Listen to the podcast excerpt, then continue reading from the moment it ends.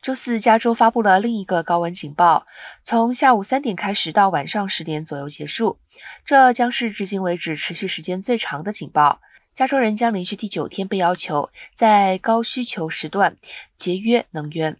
这些时段里，民众被要求避免使用主要的电器，关闭所有不必要的灯，拔掉未使用的物品，将恒温器设置为七十八华氏度或更高，